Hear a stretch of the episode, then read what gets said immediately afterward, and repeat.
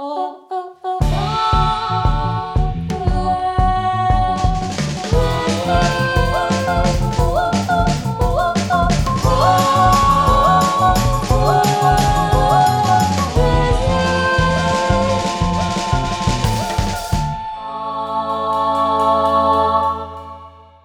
меня зовут Егор Сенников. А меня Егор Беликов. Мы кинокритики, и это подкаст «Как в жизни» от онлайн-кинотеатра «Окко». Сегодня у нас снова будет интерактив. Мы ответим на вопросы слушателей. Кстати, спасибо всем, кто прислал вопросы. Подписывайтесь на каналы ОК, на мой канал Ну Вильвак Егора Белькова и на Docs and Stuff Егора Сенникова. Мы там везде у вас спрашиваем ваше мнение по любому вопросу. И сегодня мы обсудим самую важную, наверное, тему в принципе. Мы обсудим деньги на экране и в индустрии. Фильмы про деньги и деньги, которые вкладываются в фильмы. Узнаем, кто сколько тратит и зарабатывает, как разбогатеть на съемках кино. Мое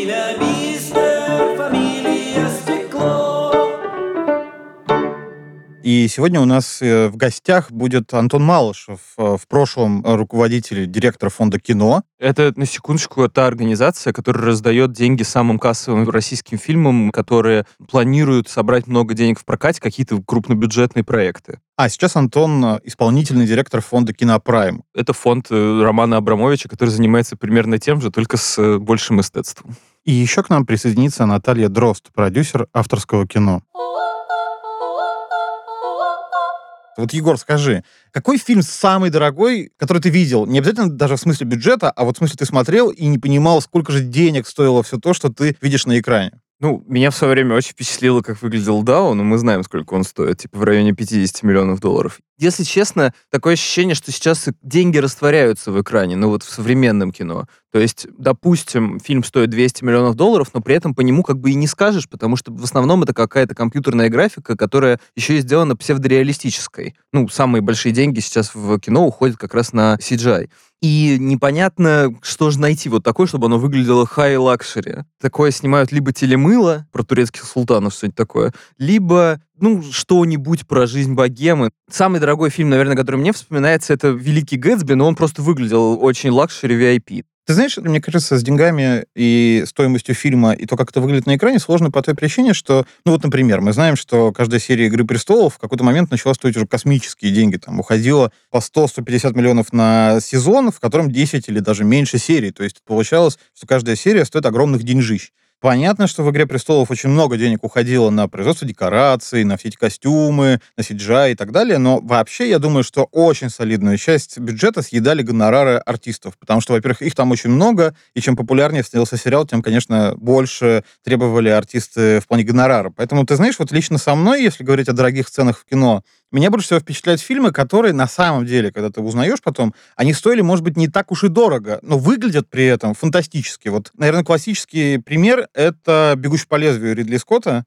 Ну, бюджет его 20 миллионов долларов. И это даже тогда не было чем-то грандиозным в смысле денег. Но ты смотришь, и ты реально не понимаешь, как это сделано. Весь этот футуристический мир с летающими машинами, огромной неоновой рекламой, каким-то таким абсолютно клаустрофобским Лос-Анджелесом. Ты вот на это смотришь и совершенно не понимаешь, каких сил и каких вообще денег могло стоить изобразить вот этот мир будущего. Да, наверное, это действительно впечатляющая вещь, хотя фильм «Бегущий по лезвию 2049» выглядит дороже, но он и стоил в 10 раз дороже. Почему еще интересен пример «Бегущего по лезвию»? Наверное, это последний абсолютно аналоговый блокбастер. Там снималось все, ну, не на натуре, но снималось без цифровых технологий практически. Примеров таких картин довольно много, когда люди невероятно вкладывались, и даже в немом кино, понятно, есть знаменитый «Метрополис» Фрица Ланга. Про «Метрополис» я вообще не понимаю, как он снят. Там даже мои идеи по поводу того, как эти спецэффекты можно было бы сделать, не переходят мне в голову, потому что, ну, это просто какая-то магия кино, это просто что-то немыслимое. Давай обсудим вообще, на что уходят деньги в кино. Ну смотри, скорее всего, если это реалистичные декорации, то тут специально ищут локации, берут в аренду все необходимое и снимают. Куда сложнее изобразить что-то, чего в жизни нету, наверное. И для этого приходится исхитряться, искать какие-то пути, какой-нибудь специальный свет, который сделает какую-нибудь обычную декорацию фантастической, строят павильоны, и потом на постпродакшн доделывают э, спецэффектами. Поэтому, кажется, снять роскошную сцену, которая будет выглядеть дорого-богато, будет куда дешевле, чем кажется, потому что можно будет использовать всякие муляжи денег, например. Да, специально используют в Америке, по крайней мере, реквизиторы обязаны по закону использовать деньги, которые похожи на деньги, но они должны быть либо больше в несколько раз настоящих купюр, либо сильно меньше. Есть прям регламент того, как должны выглядеть деньги на экране, за этим следят. Какие, на твой взгляд, были самые дорогие сцены в истории кино? Вот так по ощущению, а не в смысле, что мы заглянули в какой-то топ и выяснили. Это, наверное, крушение Титаника в фильме Джеймса Кэмерона, потому что там же создавалась и полномасштабная модель корабля, ну, как бы носа корабля, и модель корабля в бассейне, там куча народу. Это все надо было снимать так, чтобы ничего не пропало, изобразить прям крушение во всех деталях. И учитывая, что «Титаник» в принципе один из самых дорогих фильмов в истории кино, я думаю, что, наверное, эта сцена была вообще довольно дорогостоящей. Теперь я загляну в топ и скажу тебе, что, оказывается, было что-то намного дороже. Например, «Матрица. Перезагрузка». Вот та самая погоня на шоссе. Ну, они там все несутся на мотоциклах, и все очень как бы быстро. Ну, в общем, эта сцена стоила 40 миллионов долларов, 17 минут, они снимали 27 дней, актеров э, учили боевым искусством 8 месяцев, еще они все это снимали на дороге общего пользования, и что добавило проблем ко всему действию. Другие там были нелепости. Например, в «Возвращении Супермена» был такой, ну, неудачный, откровенно, фильм про Супермена, честно. Он провалился в прокате. И была там сцена возвращения Супермена на Криптон, которая оправдывала, чего так долго не было вообще. И эту сцену очень долго снимали, мучительно, и пять минут всего там было хрона. Она была очень дорогая, но ее в итоге вырезали на монтаже, потому что она не билась со всей остальной тональностью фильма. И в итоге оказалось, что это самая дорогая вырезанная сцена в истории. Иногда деньги, ну, дорогостоящую, значит, какую-то съемку можно заменить просто режиссерской уловкой. И на самом деле в этих режиссерских уловках и заключается режиссерское мастерство, как мне кажется. Давай как раз поговорим о тратах денег, потому что, мне кажется, это не менее интересный вопрос. А зачем вообще нужно столько денег для производства фильма? Вот есть прекрасный пример. «Ведьму и Блэр» снимали на какой-то супер копеечный бюджет, там в 100 тысяч долларов, если не меньше. И в итоге этот фильм оказался кассовым успехом. Может быть, деньги не так уж и нужны, огромные, по крайней мере, для производства кино. По идее, если ты много вложишь в фильм и много вложишь в его раскрутку, и все очень много подумают о том, что они снимают, зачем и для кого, и почему это фильм для самой широкой аудитории, то тогда у тебя больше вероятности отбить даже самый большой бюджет. Соответственно, люди вкладываются в то, чтобы привлечь там, ну, все факторы возможного роста сборов привлечь крутых актеров, э, сценаристов, продюсеров, режиссеров, крутой постпродакшн, чтобы там нарисовать красивую графику и чтобы люди ходили именно посмотреть на зрелище, потому что продюсерское кино — это всегда про зрелище и не всегда про концепцию. Ну, интересно, тогда авторское кино про идею и смыслы, но на какие деньги его снимать? Самое время спросить у Натальи Дрозд о том, как экономить и зарабатывать на съемках авторского кино и заодно узнать, какой фильм для нее прям про деньги. Из самых, наверное, моих успешных фильмов, в котором я участвовала как продюсер, это «Давай разведемся», который такой уверенный арт-мейнстрим Ани Пармас, и «Аритмия», от которой этого вообще никто не ожидал. В области авторского кино продюсеры не зарабатывают много денег. Амбиции продюсеров авторского кино, они заключаются не только в деньгах, они заключаются в соавторстве. Деньги играют здесь роль такого в некотором смысле дополнительного приятного пряника, который может случиться, а может не случиться. Надо на этапе финансирования не забывать про то, что вам надо на что-то жить. Но надо заложить свои реальные затраты и свою какую-то зарплату да, для того, чтобы в какой-то момент не перегореть. Для продюсера это забег, наверное, длиной на три года минимум. И надо понимать вообще, за счет чего вы будете существовать. Большинство моих знакомых, начинающих продюсеров, они, как правило, имеют какую-то еще другую работу, да, и это в некотором смысле чуть-чуть хобби, да, пока у тебя не появляется некоторая, ну, хотя бы маленькая, но своя библиотека, свой каталог прав. Вообще, если продюсер хорошо понимает, для кого он снимает кино, он зарабатывает больше. Но, опять-таки, в области авторского кино иногда бывают столь яркие, столь интересные авторские высказывания, про которые мы понимаем, что они большого зрителя не соберут, но их прям очень хочется сделать. Продюсер авторского кино — это безумные романтики, которые деньги ставят все таки наверное, на второе место после желания высказаться или помочь человеку высказаться да, на ту или иную тему. Я конформист. Я не считаю, что надо сильно экономить на производстве и искать какие-то пути, чтобы не заплатить никому. Не платить людям — это неприлично. Ну, как бы они зачем свое время тратят? Они чтобы что? Ну, как бы у них ни славы, ни денег. У нас-то хотя какая-то там, дай бог, слава. Поэтому я, в общем, небольшой сторонник того, чтобы ну, просто пережать все краны и сказать, денег нету вовсе, да, и потом ходить и гордиться, какая я молодец, смотрите, сколько я сэкономила. Да? Ну, то есть деньги – это энергия. Если ты за энергию людей, да, за время людей, за труд людей, эту энергию не отдаешь, то у тебя будут проблемы. Ну, вот с моей точки зрения. Я не очень в эту сторону расту, да, вот это ощущение, что мой бюджет 15 миллионов, ха-ха, да, у меня этого не было. Классное ощущение продюсера по-настоящему – это ощущение баланса, да, когда ты понимаешь, что ты классную историю снимаешь за адекватные деньги. Я бы гордилась балансом. Но опять-таки, повторюсь, есть технический состав группы, он основной. Это люди работают, люди ходят на работу, и работа это тяжелая, да, 12 часов в поле. Поэтому на них точно не сэкономишь. Бывают, безусловно, ситуации, когда у тебя не хватает бюджета. Это не экономия, как бы экономия. Это скорее способ решения этой проблемы. Ты начинаешь говорить с режиссером о том, что а давай, может быть, там чуть-чуть вот эту сцену перенесем в этот объект снять то, что мы планировали снять за три дня, снять за два. Там с оператором начинаешь говорить, да, может быть, мы можем там эту сцену все-таки там не заказывать три грузовика света, а обойтись на одним. Любая экономия э, разумная – это результат разговора с творцами. Я не экономлю на съемках, на персонале, но если действительно есть нехватка бюджета, это всегда необходимость пересмотреть креативное решение.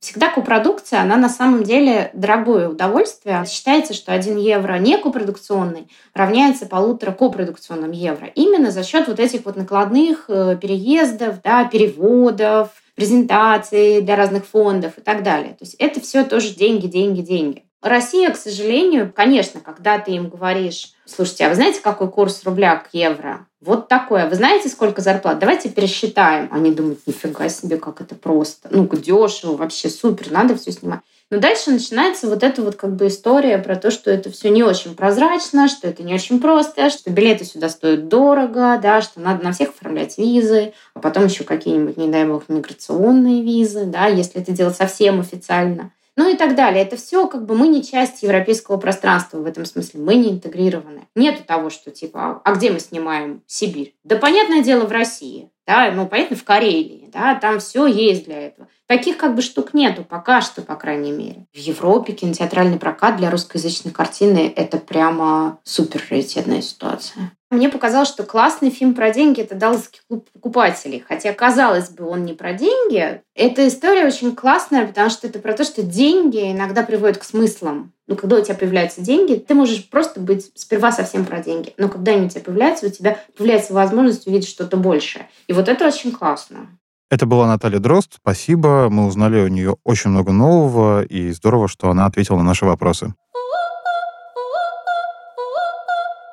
А на что вообще деньги тратятся в кино? Мы все слышим, там, этот фильм, у него бюджет 100 миллионов, у этого 200. А куда эти деньги уходят? Смотри, в целом у бюджета фильмов 4 примерно статьи расходов. Первое — это онлайн, если угодно. Это сценарист, продюсер, режиссер и ключевые звезды, то есть самые главные кадры. Потом есть подлинии, это прямые производственные затраты и остальной персонал, который не оказывает творческого влияния на проект. Потом есть постпроизводство, естественно, нужны на это солидные деньги, там, монтаж, визуальные эффекты и так далее.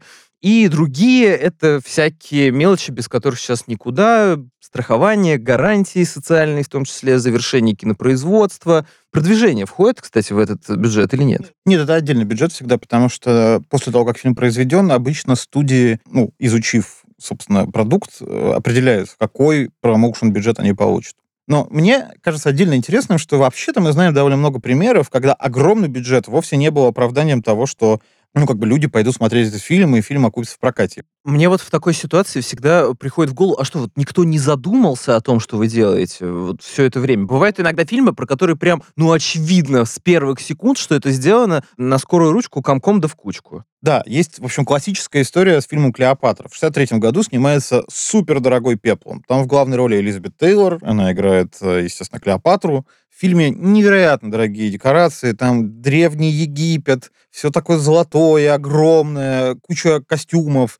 по какой причине он был таким дорогим. Потому что вообще э, телевидение отбирало у кинотеатров огромную долю доходов. Вообще Голливуд находился в очень кризисном состоянии. И в этот момент они решили попробовать ну, поразить публику, сделать что-то такое невероятно дорогое и очень классное, и фильм, в общем-то, в прокате не оказался успешным. И ты знаешь, очень показательно, что вот немного времени спустя после «Клеопатры» снимается фильм «Квартира» Билли Уайлдера с Джеком Лемоном в э, главной роли. И это абсолютно другой фильм. Это черно-белая картина из современной жизни с очень минималистичным набором а- артистов. Такая практически пьеса и она получает и Оскар, и вообще все восхищены. И выясняется, что на самом деле не нужно было вот этой всей мишуры, которую, собственно, насняли во время съемок «Клеопатры». Но при этом фильм нельзя назвать плохим. Вот как такое объяснить? То есть почему люди далеко не всегда интересуются вот этой дорогой картинкой, где все такое, ух, просто ты смотришь на экран, и вроде бы тебя должно поражать. Да, это, кстати, э, традиционное заблуждение для российских продюсеров, которые думают, что если снимать за 600 миллионов какой-нибудь фильм про борьбу подводной лодки и кракена, то, значит, все на него по-любому пойдут, потому что, ну как же можно не пойти? Ты там Михалков снимает про подводную лодку и про краки, ну как же не пойти? Или с той же Матильдой. Матильда выглядела дороже всех и при этом провалилась в прокате, а совершенно точно. Мы знаем много примеров минималистичных фильмов, которые оказались невероятно успешными. Не знаю, американские граффити Лукаса, которые стоили меньше миллиона, собрали больше сотни. Рокки — это вот прям... Рокки — это шедевр вот этого жанра. Это passion project Сталлоне. Самого тупого человека в истории кино, реально. Да, но при этом, ты знаешь, эта история доказывает, что главное быть упорным. Вот у него была одна идея. Он написал сценарий, с которым он задолбал весь Голливуд. Он всюду ходил и говорил «Рокки, Рокки, Рокки, Рокки», и я должен играть главную роль. И в какой-то момент эти все его многолетние усилия окупились. Он снял этого чертового Рокки, он его сыграл, этот фильм стал кассовым хитом, хотя стоил копейки. Вообще, и на самом деле, ну, понятно, что продюсеры, когда потом уже фильм вышел, они говорят, ну, я-то сразу понял, что это будет кассовый успех, я прям смотрел и видел деньги. Понятно, что на стадии производства такое вообще-то сложно пообещать. Есть один такой фильм 1972 года, который окупился в 2000 раз, и мне кажется, что авторам его было в целом понятно, что он окупится. Это фильм «Глубокая глотка», один из самых известных фильмов эпохи порношика, который, по сути, ее и зародил, когда людям было не стыдно ходить в порнокинотеатры, когда туда ходили голливудские звезды. Все же, мне кажется, что можно было и другой фильм короновать,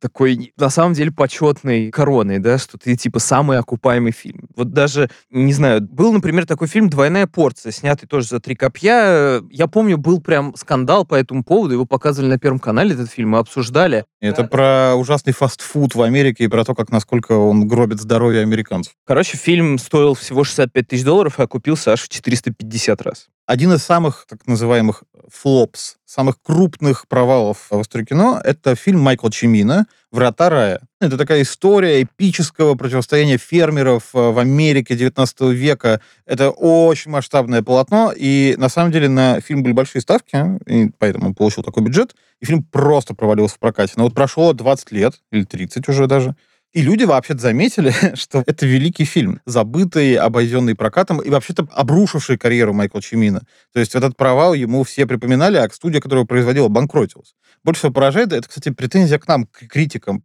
На самом деле влияние кинокритиков на сборы минимально на сегодняшний день. Это просто какой-то индикатор для индустрии, но он совершенно точно не индикатор для кинозрителей. Ну, например, на Метакритике какой-то низкий рейтинг, как вам кажется, какой-нибудь 52. Это вовсе не значит, что фильм провалится именно потому, что на Метакритике низкий рейтинг. Наверное, в Америке это влияние больше, в России сильно меньше. По опросам где-то 1% зрителей прислушивается к тому, что пишут кинокритики, и куда больше людей просто слушает друзей, что они им посоветуют, чтобы смотреть в кино.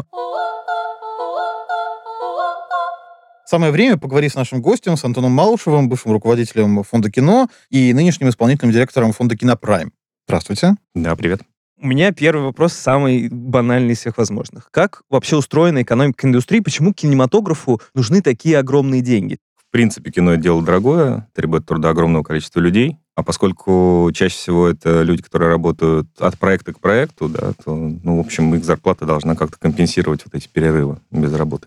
Это раз. А второе, ну, зритель все-таки, приходя в кинотеатр и принося свои деньги, хочет увидеть на экране как можно больше потраченных денег. Это впечатляет само по себе. А вы как принимаете решение в фонде Кинопрайм, давать деньги или не давать? Есть два этапа экспертизы. Первый этап — это творческая экспертиза, экспертиза качества проекта, его состоятельности, потенциальную пользу, которую он может принести современному кино. За эту экспертизу у нас отвечает наш экспертный совет, куда входят продюсеры, кинокритики, журналисты, режиссеры. Все проекты, которые получили опруф от э, экспертного совета, дальше попадают в группу наших аналитиков, которые просчитывают потенциальную экономику проекта. Если у проекта есть шанс отбить инвестицию, не гарантия, естественно, не бывает гарантии в кино, но шанс. Мы согласовываем с инвесторами и запускаем. Чаще всего аналитики, конечно, ориентируются на референсы, ну, либо на предыдущие работы команды, либо просто на схожие проекты по жанру, по сюжету, по бюджету. А если не окупается, то что тогда? Вы требуете, выбиваете деньги через суд после этого?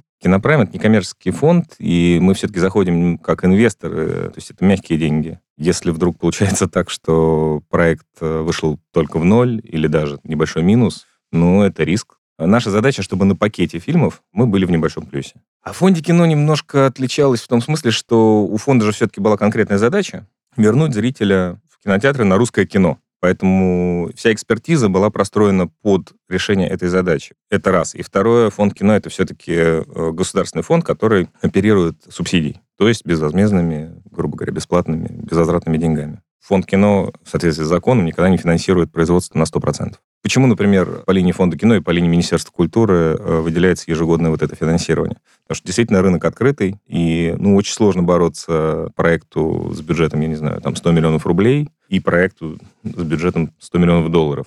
Разный немножко уровень. Есть довольно много примеров картин, которые стоили очень дорого, но в прокате в итоге проваливались. Что вообще происходит с продюсерами в этой ситуации? Насколько это нервно? Насколько это вообще можно как-то покрыть? То есть что делают продюсеры в таком случае? Ты никогда не можешь быть уверен, что картина выстрелит. Другой разговор, что если ты запускаешь несколько проектов, что-то, окей, не взлетело, да, но что-то взлетает и компенсирует вот тот минус, который пришелся на не самые успешные проекты. На 10 картин всего лишь две будут, условно говоря, успешными еще три будут где-то в средней зоне, а пять, скорее всего, будут э, неуспешными. Вот эта пропорция, она верна не только для нашего рынка, а вообще, в принципе, для любого, включая там Голливуд. Видимо, это связано с природой кинематографа и с рисками, да. Меня в этой ситуации часто спрашивают э, разнообразные хейтеры российского кино, зачем тогда вкладываться в него так много денег налогоплательщиков, если оно не конкурентоспособно без этих дотаций? Зачем тогда вообще в него вкладываться? Пусть тогда умрет себе спокойной смертью. Ну, это тоже подход. Ну, в принципе, в мире, наверное, повторюсь, везде, где есть национальный кинематограф, есть система его государственной поддержки.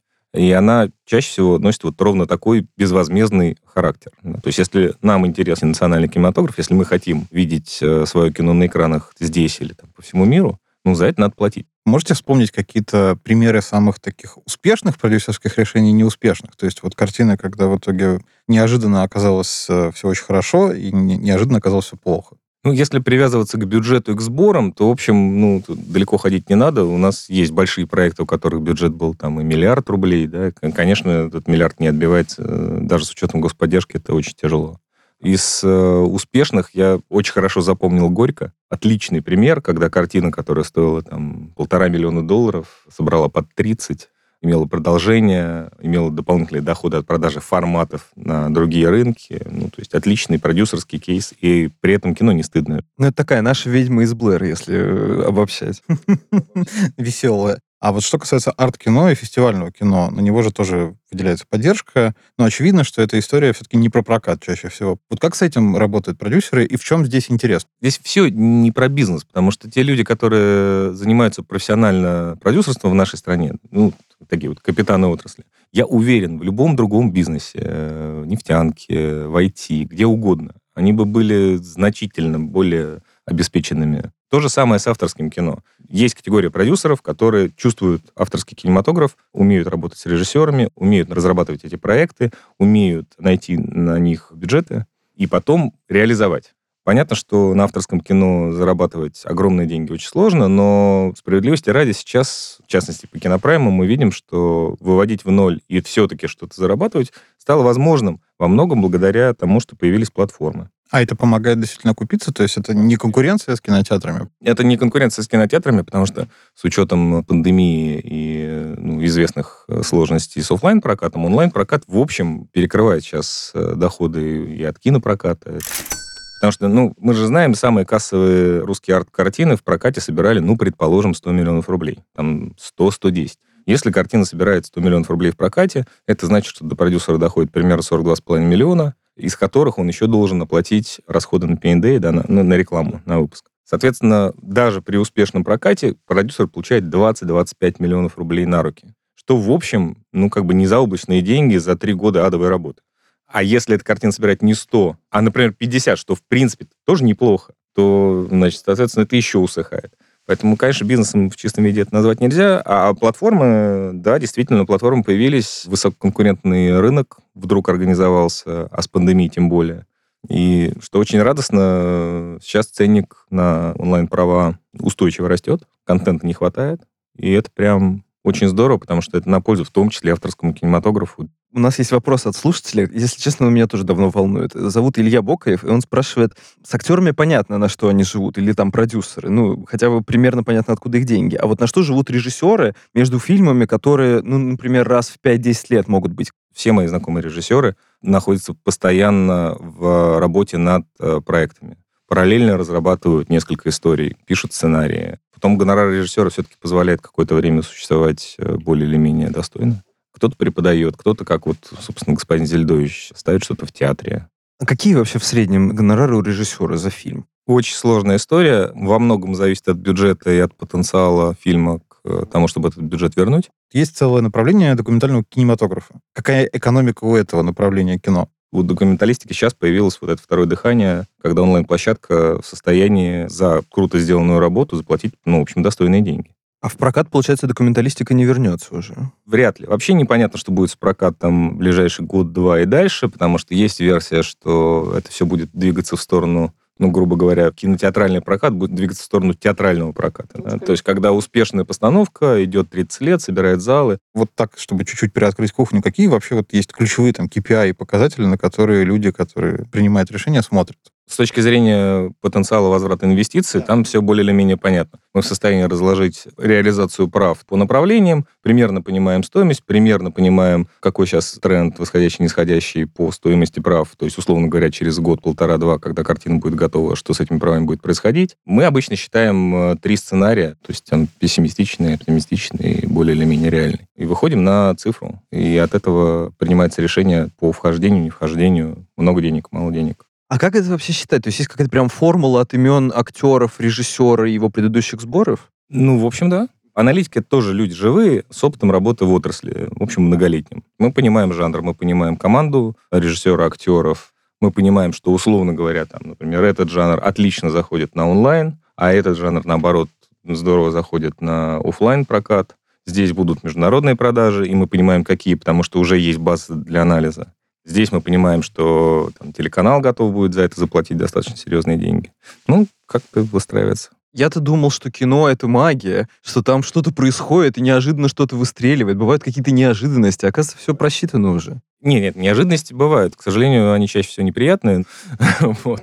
Но в случае с Горько, вот, пожалуйста, или там из нашей практики с фильмом «Текст». Аналитики не давали таких сборов. И наши, и прокатчика бывают такие истории, когда, в общем, никто не стремится сделать плохо, но выходит в итоге чудовищно. И меня всегда интересуют вот люди, которые заняты в процессе. Они не, не понимают и не видят, что выходит что-то не то. Ну, самое печальное, что чаще всего авторы даже в готовой фигне не видят ее или не верят. Это же все равно психология. Безусловно, замыливается глаз. Ну, если бы с кино было все так просто, ну, наверное, не надо бы нам было заниматься нефтью или еще чем-то. Просто снимали бы кино. Все все время говорят про кино, что оно очень тяжело делается. А почему бы не начать делать его легче? Я не видел истории, когда человек поработал в кино там 3-5 лет. Он сказал, да нет, что-то не то здесь. Пойду я лучше, наверное, в Макдональдс работать. Все равно затягивает. Ну и платят хорошо. Нельзя сказать, что хорошо. Вот еще раз, за тот же уровень таланта, вовлеченности, да, пассионарности, наверное, в, в других направлениях можно заработать больше. Есть, например, абсолютная индустрия съемок рекламы и клипов, да, и есть кино специалисты ну, практически пересекаются, совмещаются и так далее, одни и те же. Денег в рекламе ты можешь заработать больше, потому что у тебя, короче, проект, у тебя три съемочных дня, да, там, посчитал, отлично. Да, есть и именитые люди. Мы упоминали раньше в этом разговоре Ридли Скотта, который 10 лет занимался рекламой очень успешно. Или Финчера, или Бондарчука, да. А вот случаев, когда кто-то сказал, что не буду я больше делать это ваше полнометражное кино, ну, вас нафиг, пойду я вот отличную рекламу сниму. Честно говоря, я вот пытаюсь вспомнить, по-моему, в моей практике такого не было. Ну что ж, большое спасибо за такой экскурс э, в мир индустрии кино. Мне, правда, стало больше понятно. Ну, то есть я-то, понятно, вдалеке от денежных потоков, как кинокритик, занимающийся отделочными работами уже по итогам. Знаешь, уже когда фундамент отстроен. Подождите, у нас сейчас все цеха подтягиваются, сейчас уже и до кинокритиков докатится волна этих, так сказать, прекрасных денег. Мы ждем, не дождемся, честно. Мы будем здесь, если что, звоните. С нами был Антон Малышев, бывший директор фонда кино и ныне исполнительный директор фонда Кинопрайм. Спасибо большое. Что в коробке? Что в чертовой коробке? Мы обещали вам, нашим дорогим слушателям, что мы будем отвечать на ваши вопросы. И вот как раз сейчас это время пришло. А, Мы выбрали два вопроса. Так что давай, Егор, начнешь ты. У меня есть первый вопрос от слушателя Егор Белькова из города Москвы. Телезритель спрашивает у нас, а почему попкорн в кинотеатре так дорого стоит? Вот я знаю точно ответ, но просто я решил тебя спросить. Попкорн составляет значительную часть доходов кинотеатров. В какой-то момент ключевой аудиторией фильмов стали не взрослые, а подростки. Это произошло примерно в 80-х. Продукты, еда, газировка и в том числе попкорн, конечно, это идеальный способ э, повысить доходы. Не поручусь за сегодняшнее состояние момента, но в 90-х и нулевых в некоторых случаях для кинопрокатных сетей в Америке доходы от попкорна составляли больше половины доходов кинотеатров. Поэтому он так дорого стоит, потому что он делает деньги. Второй вопрос задал нам слушатель Е, и он спрашивает, как работает финансовая часть для прокатчика, дорого ли получить лицензию на ту или иную картину, сколько ее можно показывать раз и так далее. Сама лицензия в России, например, там для разового показа или проката не очень большого фильма, она не стоит так уж дорого. От 15, грубо говоря, до 100 тысяч рублей. Ну, я бы сказал, до 2000 евро приблизительно. Самое большое, что я когда-либо платил за фильм. Но дальше начинаются разные вопросы. Во-первых, роспись Роспись — это когда фильм распределяют по кинотеатрам, проще говоря, договариваются с каждым из кинотеатров или с каждой из киносетей, чтобы там показать фильм. Да, роспись варьируется от фильма и от площадки. Эта сумма разная. Окончательно понять можно только уже там, по итогам финансового года, а то и нескольких лет. Плюс тут весь вопрос в сроках. Вот, например, «Один дома» шел в прокате и был на первых позициях в прокате примерно год, очень много недель подряд, и все время собирал деньги. Я не скажу точно, какая сумма является количество зрителей порогом окупаемости в России, потому что это не очень прозрачно. Я знаю, что в Советском Союзе фильм окупался, если на него ходило 10 миллионов зрителей. Все, например, восхищались Шукшиным. Он имел талант взять, вот у него бюджет, там, не знаю, 200 тысяч рублей в Советском Союзе. Он укладывался в них полностью, и в сроки, и вообще во все что угодно, а фильм собирал реально миллионы рублей. Примерно лицензия для независимого прокатчика, а очевидно, что мы о них говорим, потому что все, что зависимые от мейджеров, они покупают все пакетами, у них там какие-то свои договоренности. Кино, в принципе, в мире это риск. Может быть, ты нашел в этом каком-то снятом на коленку фильме «Новую ведьму из Блэр», а может быть, она выйдет только на видео где-нибудь на Netflix десятым релизом, и никто ее не увидит, потому что никто не доберется просто. Мы обсудили сегодня, упомянули какое-то огромное количество фильмов в разных аспектах. Есть фильм, который соединяет в себе, с одной стороны, разговор про то, как деньги в кино изображаются, а с другой стороны, сам по себе этот фильм — это, в общем, успешная денежная история. И это фильм Оливера Стоуна «Уолл-стрит». Вот ты любишь этот фильм? Я просто обожаю его. Как можно снять кино про самую унылую, казалось бы, отрасль нашей жизни? Ну, то есть я всю жизнь надеялся изо всех сил не попасть в мир финансов, реально. Я думал, что скучнее этого быть ничего не может, но Уэлл-стрит меня необычайно впечатлил. В нем есть какой-то такой злой драйв, которого нету в других картинах на ту же тему. Вот, например, «Волк с Уолл-стрит» меня вообще не так впечатляет. Хотя это тоже, в общем-то, фильм про деньги, и про то, как их добывать, и про то, как в этом мире трейдеров все очень сложно. Я в небольшом сегменте хейтеров этой картины. Там нету вот этого правильного вайба 80-х. Когда это был не разговор про высокочастотные инвестиции, как сейчас э, все разговоры про Уолл-стрит. Там еще не было афер такого уровня, как сейчас, когда весь рынок это аферы и мыльный пузырь. А тогда это было дело каких-то суровых мужчин в костюмах, которые придумывали самые головокружительные схемы в истории. Вот фильм «Уолл-стрит» — это идеальная история. Если вы вдруг не знаете, в 1987 году вышел фильм Оливера Стоуна «Уолл-стрит», в котором главные роли играют Майкл Дуглас и Чарли Шин. История, на самом деле, морального крушения человека, который происходит в декорациях такого слегка неонового триллера из 80-х, такое все холодное и мрачное. Это история человека, который приходит за большими деньгами на Уолл-стрит, у него есть такой покровитель, такая беспринципная акула бизнеса, который совершенно лишен каких-то человеческих эмоций. И на самом деле я знаю, что вот люди, которые видели фильм э, тогда, когда он выходил примерно в Советском Союзе, их больше всего впечатляло, что у него есть мобильный телефон. И он может позвонить с пляжа куда-то там, на Уолл-стрит, и что-то произойдет. Это уже поражало в нем. Такой человек, у которого все под контролем. И в то же время нам показывают, что вся эта роскошь, она искусственная. И на самом деле за ней нет никакой жизни, и человек, по сути, продает свою душу за пентхаус и красивую девушку. И меня вот это осознание убило, что всегда это э, компромисс с совестью и компромисс с дьяволом. И это ужасная штука. Хотя мне вообще не свойственна рефлексия по поводу денег. Я считаю, что зарабатывать-то не стыдно. Причем на чем угодно, если это не преступление. Вот в случае фильма с Уолл-стрит тут важно брать в учет, что вообще-то Оливер Стоун такой довольно левацкий настроенный режиссер.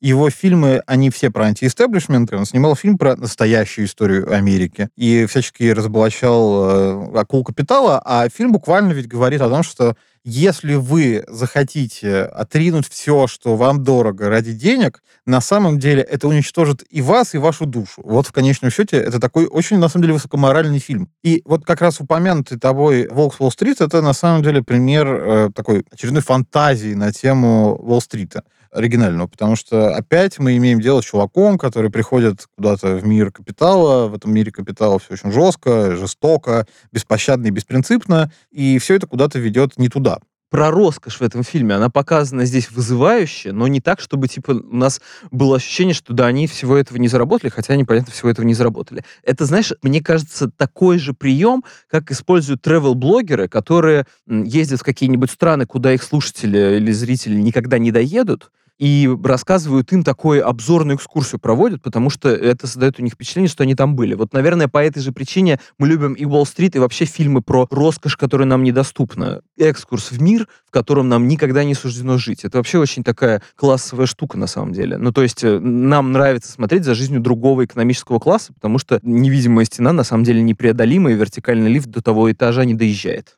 При этом, если говорить о том, как э, деньги могут по-разному восприниматься в кино, то вот э, мне вспоминается знаменитый советский фильм Эльдара Рязанова «Берегись автомобиля». На первый взгляд, вроде бы не про деньги, но на самом деле деньги играют там существенную роль. Дело в том, что главный герой, Юрий Деточкин, он ворует машины у представителей нечестной, нечистой на руку советской элиты, продает их, между прочим, нечистому на руку представителю религиозной элиты. Он продает их в фильме, как известно, прибалтийскому пастору. И эти деньги отдает в детские дома. То есть вот эта история про такого контркультурного советского Робин Гуда, человека, который берет у богатых, несправедливо богатых, отнимает у них э, нечестно нажитые автомобили, которые вообще-то в Советском Союзе это главный актив, наверное, важнее даже денег. И мне кажется, что «Берегите автомобили» — это интересный пример работы с деньгами, потому что главный герой, он все время про деньги, но он сам не алчный. Он борется за что-то хорошее, за что-то ценное, и, в общем, это такой позитивный герой-грабитель.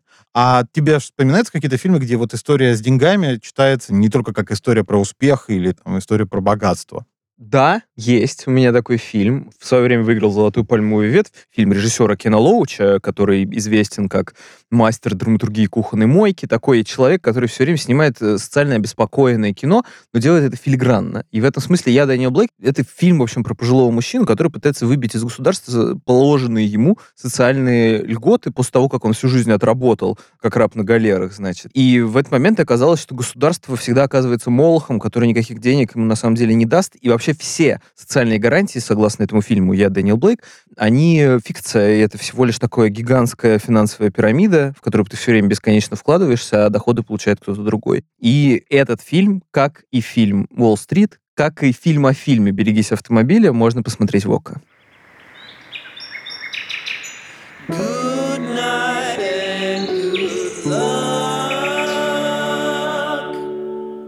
Ну что ж, мне кажется, подошло время подводить итоги. Мы поняли, что кино — это не нефть и не нефтяной бизнес. Тут постоянный риск, и ты никогда не знаешь, принесет ли тебе крупнобюджетный фильм такие же большие прибыли, как э, расходы. Кино — это про риск. И эта индустрия высоко рисковая. Хотя, конечно, вот как нам сегодня сообщил наш гость Антон Молшев, есть аналитики, которые считают всякие цифры, всякие показатели, но это не гарантия. Это лишь шанс на успех. Понятно, есть много таких бизнесовых вещей, связанных с индустрией. Доли, которые получают кинотеатры, стоимость лицензий, всякие расходы на актеров, стоимость профсоюзов, и стоимость простоя, света и всего чего угодно. Но ничто из этого не является гарантией того, что на выходе получится что-то вообще приличное и окупившееся как э, бизнес-предприятие. Да, получается, кино, несмотря на то, что это вроде бы бизнес, это всегда про чуйку. Вот учуял ты нового Спилберга или не учуял, а значит, кино — это настоящее искусство. В общем, запомним эту мысль. А отдельно важно сказать, что, друзья, у нас начался третий сезон. Мы никогда не думали, что дойдем до этого, но дошли. И э, нам очень интересно узнать, что бы вы хотели в нем слышать. И поэтому, пожалуйста, поставьте нашему подкасту оценку там, где вы его слушаете, на той платформе. Поделитесь им со своими друзьями, зашлите в какой-нибудь чат, в котором вы сидите со своими друзьями. И обсуждаете там киношки. Да, в общем, обязательно где-нибудь расскажите, потому что нам очень важно получать фидбэк от вас. Все, что мы делаем, мы делаем это для вас. А это был подкаст «Как в жизни». От онлайн-кинотеатра ОК, и с вами был Егор Беликов. И Егор Сенников. И мы будем с вами еще целый сезон, аж до конца 2021 года. Всем пока.